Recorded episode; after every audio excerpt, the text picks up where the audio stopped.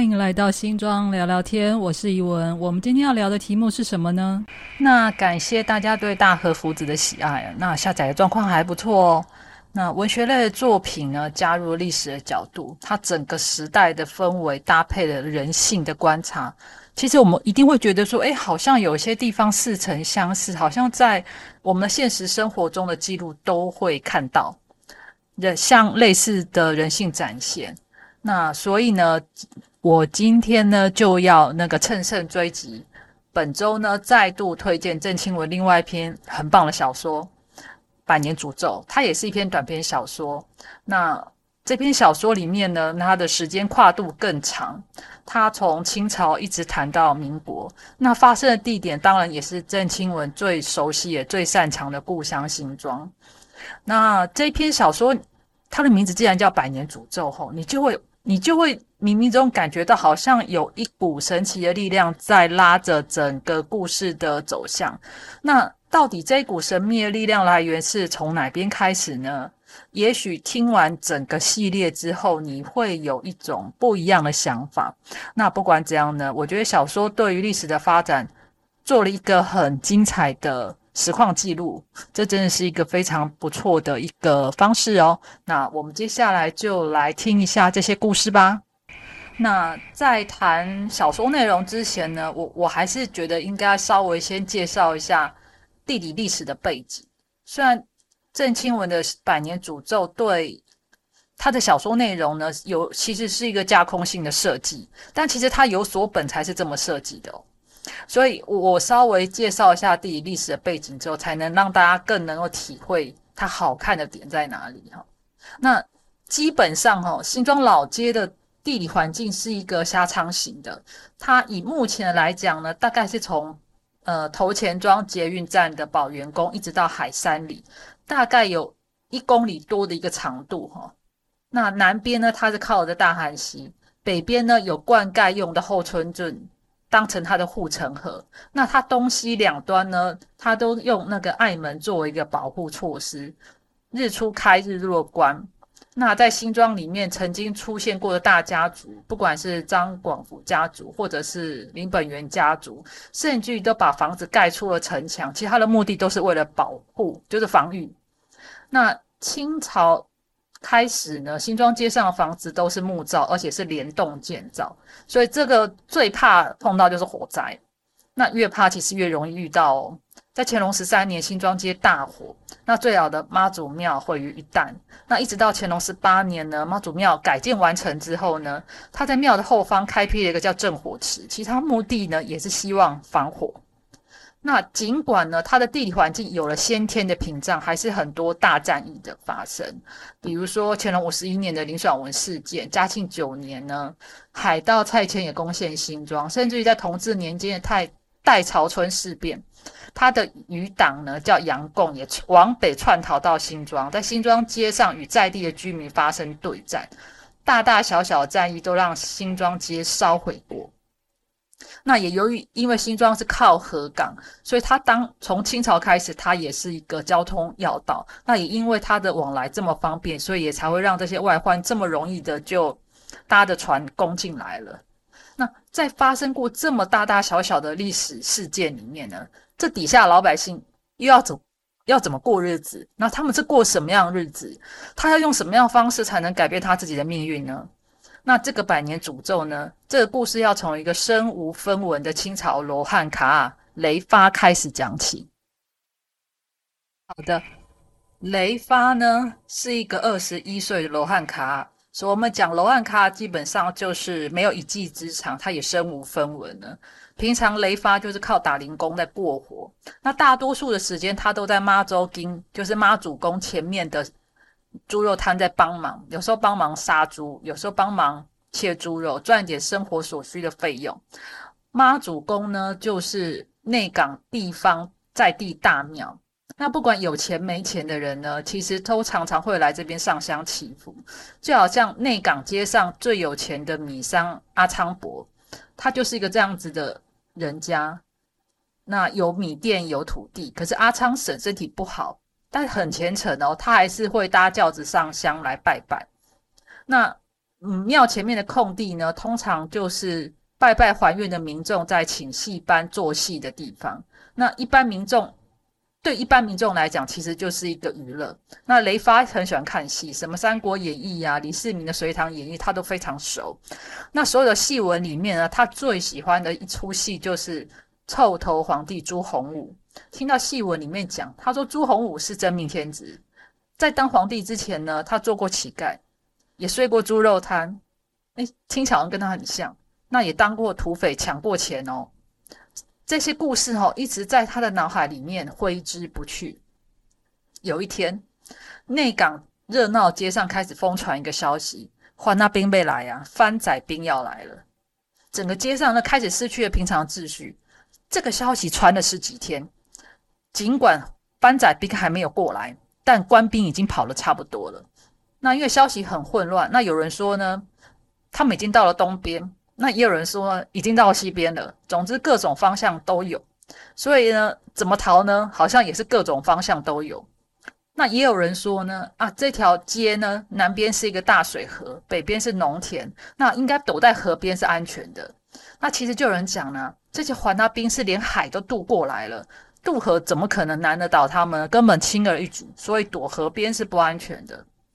情势这么混乱呢，又有人开始讲，那就躲床底下啊！啊，也有人说躲庙里啊，神明会保佑哦。啊，也有人呢，就直接躲到了附近的树林跟竹林当中。那雷发其实是个罗汉卡啊，他听到大家这样子讲呢，其实对他来讲躲不躲无所谓，因为他什么都没有。那他就看着街上的人来来去去逃难的人呢。那有人挑担子，有人挑米箩，啊，有人推车，啊，车上放着锅鼎、鸡笼，那还有人牵着猪走。其实逃难的人都是一家一家的跑，扶老携幼，七八十，呃，七到八个人，甚至十几个大家庭都有。那也有不少妇女，他们就算裹着小脚，一摆一摆的呢，步履艰难，但是他们也想要跑了。街上非常混乱啊。那他平常工作猪肉摊主人也跑掉了。其实他自己也不知道该怎么办。这这样子呢，天黑的时候呢，更有很多人出来抢劫，包含逃走的官兵。特别是因为官兵身上有武器啊，一般人根本没办法抵挡。他就想起了以前朱他在那个听戏文里面朱洪武的故事，他就想说：难道他雷发要当一辈子的罗汉卡吗？更何况官兵都出来抢了，那我还客气什么？哦，这下好喽。雷发手里面呢，就拿着一个麻袋，在天黑的时候呢，悄悄的走到了阿昌伯的米店。我前面就讲了，阿昌伯是街上的大米商。阿昌婶身体不好，他连上香都要坐轿子，怎么可能跑得掉？所以呢，他就偷偷的摸到后巷，找到阿昌伯家的后门，掏出口袋里面的八支蓝刀，把门栓撬开来。走进去之后呢，里面一片漆黑。不过，因为他之前呢就去阿昌伯家帮忙，也去抓过猪，他也去他们店里面买过米，所以这环境对他很熟悉。通常呢，内港街上的人家呢，最前面都是大厅，大厅的上面有一个挂牢啊，通常都拿来当仓库。那这个挂牢啊，其实就是天天花板呢，直接开一个天窗，然后有个梯子可以爬上去。这下子呢，阿昌伯家的挂牢啊，天窗已经盖起来，梯子也不见了。雷发呢就想，阿昌伯夫妻一定躲在上面。于是乎呢，他就去找香炉，抹了一把香灰，往自己脸上抹，就是看不出哎他是谁。然后对着天花板大喊：“把梯子放下来，不然房子要烧掉喽！”楼上一点反应都没有。雷发不忍，雷发呢就火大，忍不住，他就去找了火石、纸片跟草捆。他就把这个草捆点燃了，再喊一次：“快把梯子放下来，不然我就要放火了。”好，讲到这里呢，我发现郑清文老师呢，好像泄露了一点年代的背景。首先呢，这个八支蓝刀，它其实是一种手折刀，它将刀刃呢扣进这个刀柄，用的时候打开来。传说哈。是一个广东籍的师傅来台湾落脚八芝兰，八芝兰就是现在士林，他开了一个打铁店，也收徒弟。一八六九年呢，他的徒弟郭和开了一家店，叫做郭和记，他就用手工打造了一把折刀，这把折刀就用地名取名为八字兰刀。那他也用他另外一种称呼叫茄柄竹叶刀，就是它的刀片很像竹叶，但是它的手柄很像一把很像茄子。好，那前面他有提到番仔兵事件了，其实其中有讲到哦这些渡海的番仔兵。可见这个是外国人的机会非常高啊。那我推测呢，这个背景可能是侵法战争，因为时间在一八八四年的十月，法军当时已经攻陷基隆，然后他同步呢用海军在炮击淡水。其实当时台北城市人心惶惶，那我相信当时的新庄城里，新庄城里面呢街上的那个有钱人家应该也是人心惶惶。那接下来雷发的故事会往什么样的方向去发展嘞？雷巴再也忍不住，再用力的大喊一次：“你还有把梯子放下来，我要放火了！”这个时候呢，天花板打开了一个口子，那楼梯也慢慢的放下来。雷发这个时候呢，从他的麻布袋里面拿了一个东西出来，哇，原来那个是一个很明亮的斧头哦，而且那个斧头好像是棺材店劈棺材用的东西。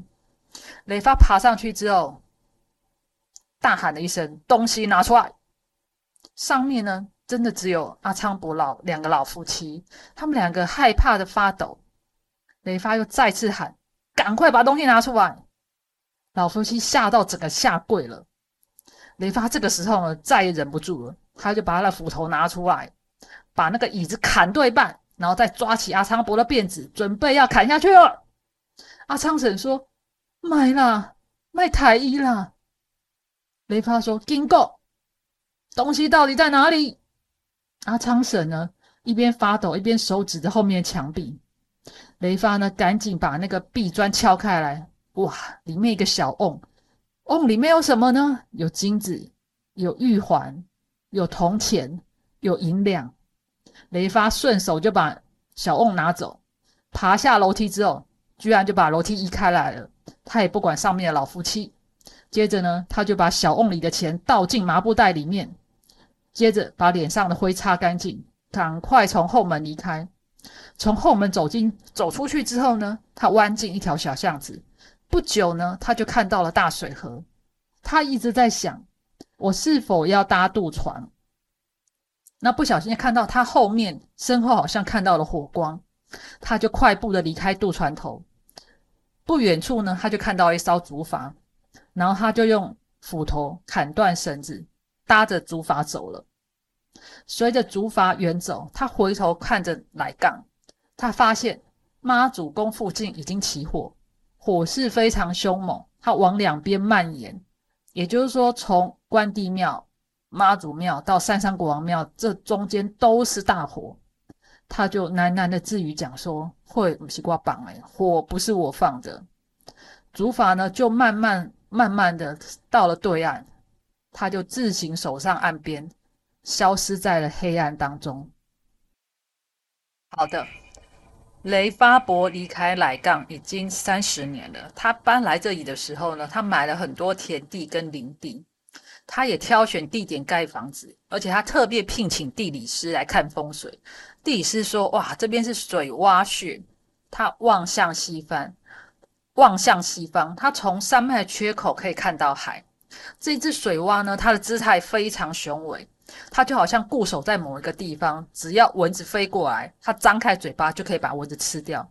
而这些蚊子都是从海风送过来的，这代表它的后代子孙可以世世代代永保安康，不用工作。哇，真的有这么好的事吗？那雷发伯呢，娶妻生子，他并且请街上秀才帮后代子孙取名字，而且不止只取一这一代哦。他预备好了下个下五代的名字，他分别的排序就是忠孝仁义信。他自己这一代就生了四个儿子。我为了方便起见呢，我用大宗、二宗、三宗、四宗来区别。他田里的他家里的田地呢，就交给长工去耕种，或租给别人耕田，这都是有钱人的做法。不过呢，他这四个儿子呢，在家里吵闹不休，因为是一起住嘛。大小家务都能吵，特别是大中跟三中互相较劲，非常严重。偏偏呢，这几个儿子每天都在家里烟酒喝茶下棋，这是标准世家子弟的毛病。世中啊，就是年纪最小的那个儿子呢，他很奇怪哦，他并没有老幺受宠的待遇，他反而是爸爸最忽略的那一个。从小呢，就跟长工一样，他需要下田工作。在这四个兄弟里面呢，三中是最懂生活，而且他还买了猎枪跟土狗，他就学有钱人打猎的那种做派啊。雷发伯希望他们能够读书升学，起码念个农校，但没有一个人考得上。他很生气，他也骂过他们没出息。可是年纪大了，好像也没有办法做做些什么，他只好时常待在那个大大厅上太师椅发呆。他有一天呢，传来一个消息，他说山中溺死在皮塘里面，因为呢，他在皮塘旁边呢，跟洗衣服的村女打赌，他可以游过大皮塘，赌资五钱，一二三四五的五钱，一钱两钱的钱。那可是他体力不济，在游过大皮塘的过程当中就溺死了。雷发伯很难过，应该是他们全家都很难过。雷发婶最近哭到他要跟山中一起走。山中死后呢，雷发伯他做了一个梦，他梦见来杠的阿昌伯跟安昌阿昌婶来找他要命，索命就对了。阿昌伯甚至于在梦里面跟他说：“我要诅咒你跟你的子孙五代一百年。当有一天你看到西方的天发出火红的信息时。”就是我要对你报仇的时候，偏偏呢，山中死掉那一天，刚好是台风快来的时候，西方的天空呈现了大红色，而且是特别的火红，这是他们当地数十年来少见的一种状况。山中的死真的是诅咒吗？那各位，你们真的相信因果报应，相信诅咒吗？如果因果真的在支持这个世界的运作？那我们还需要教育、司法、政府、警察这些东西吗？这故事的最前段，其实我觉得是一个时代的眼泪啊。其实战乱的时候，像雷发这样的人真的很多。在战乱时代呢，有力量的人才活得下去。可是人类却很喜欢制造这种意外，自己破坏自己有秩序的生活，把自己又推向原始世界，跟其他物种来较量。但偏偏人其实是很脆弱，我们真的没有办法离开有秩序的系统，在没有秩序的地方生活。而且这种状况底下呢，多数人很快都死掉了。雷发在他自己这一代改变了他自己的命运，尽管他用的手段非常糟糕，但他终究完成了改命的动作。他买了田地，也请了长工，他变成了人人羡慕的对象，就是老爷就是对了啦。小说的中段呢，开启了。所谓的百年诅咒开始，有人死掉领便当。那第一个死掉的就是山中，那他原因是溺死的。故事里面山中呢，为了五钱就跟人家打赌。各位你们要知道，日本大正时代的老师薪水是五十元，五钱差不多是零点零五元，等于就二十个五钱的钱币，大概等于一元日元这样子。现在在网络拍卖呢。大正年间的五钱日币呢，网拍价大概在新台币三百八十块左右啦。山中居然就这样子被鬼牵走了。其实我觉得山中的死哈，与其说它是一个诅咒，莫名其妙被牵走，还不如说我觉得是雷发伯本身教子无方。你既然有钱，你为什么不请一个老师在家里头指导？就是说他们就就算考不上学校好了，他也可以在家里头。请老师来教啊，而且他也没有在下田工作，他整天无所事事，搞得小朋友轻重不分，任意胡为，最终走上一条死路。我这么讲完之后，大家还会觉得山中的死是诅咒吗？与其说是诅咒，还不如说他自己任意胡为的下场就是这样吧。我真的觉得这一篇小说像是一篇寓言，好像在讲这一家人的未来。那他们接下来又到底会发生哪一些事情呢？下一集就敬请期待喽。那本集的新装聊聊天就到此结束喽，拜拜。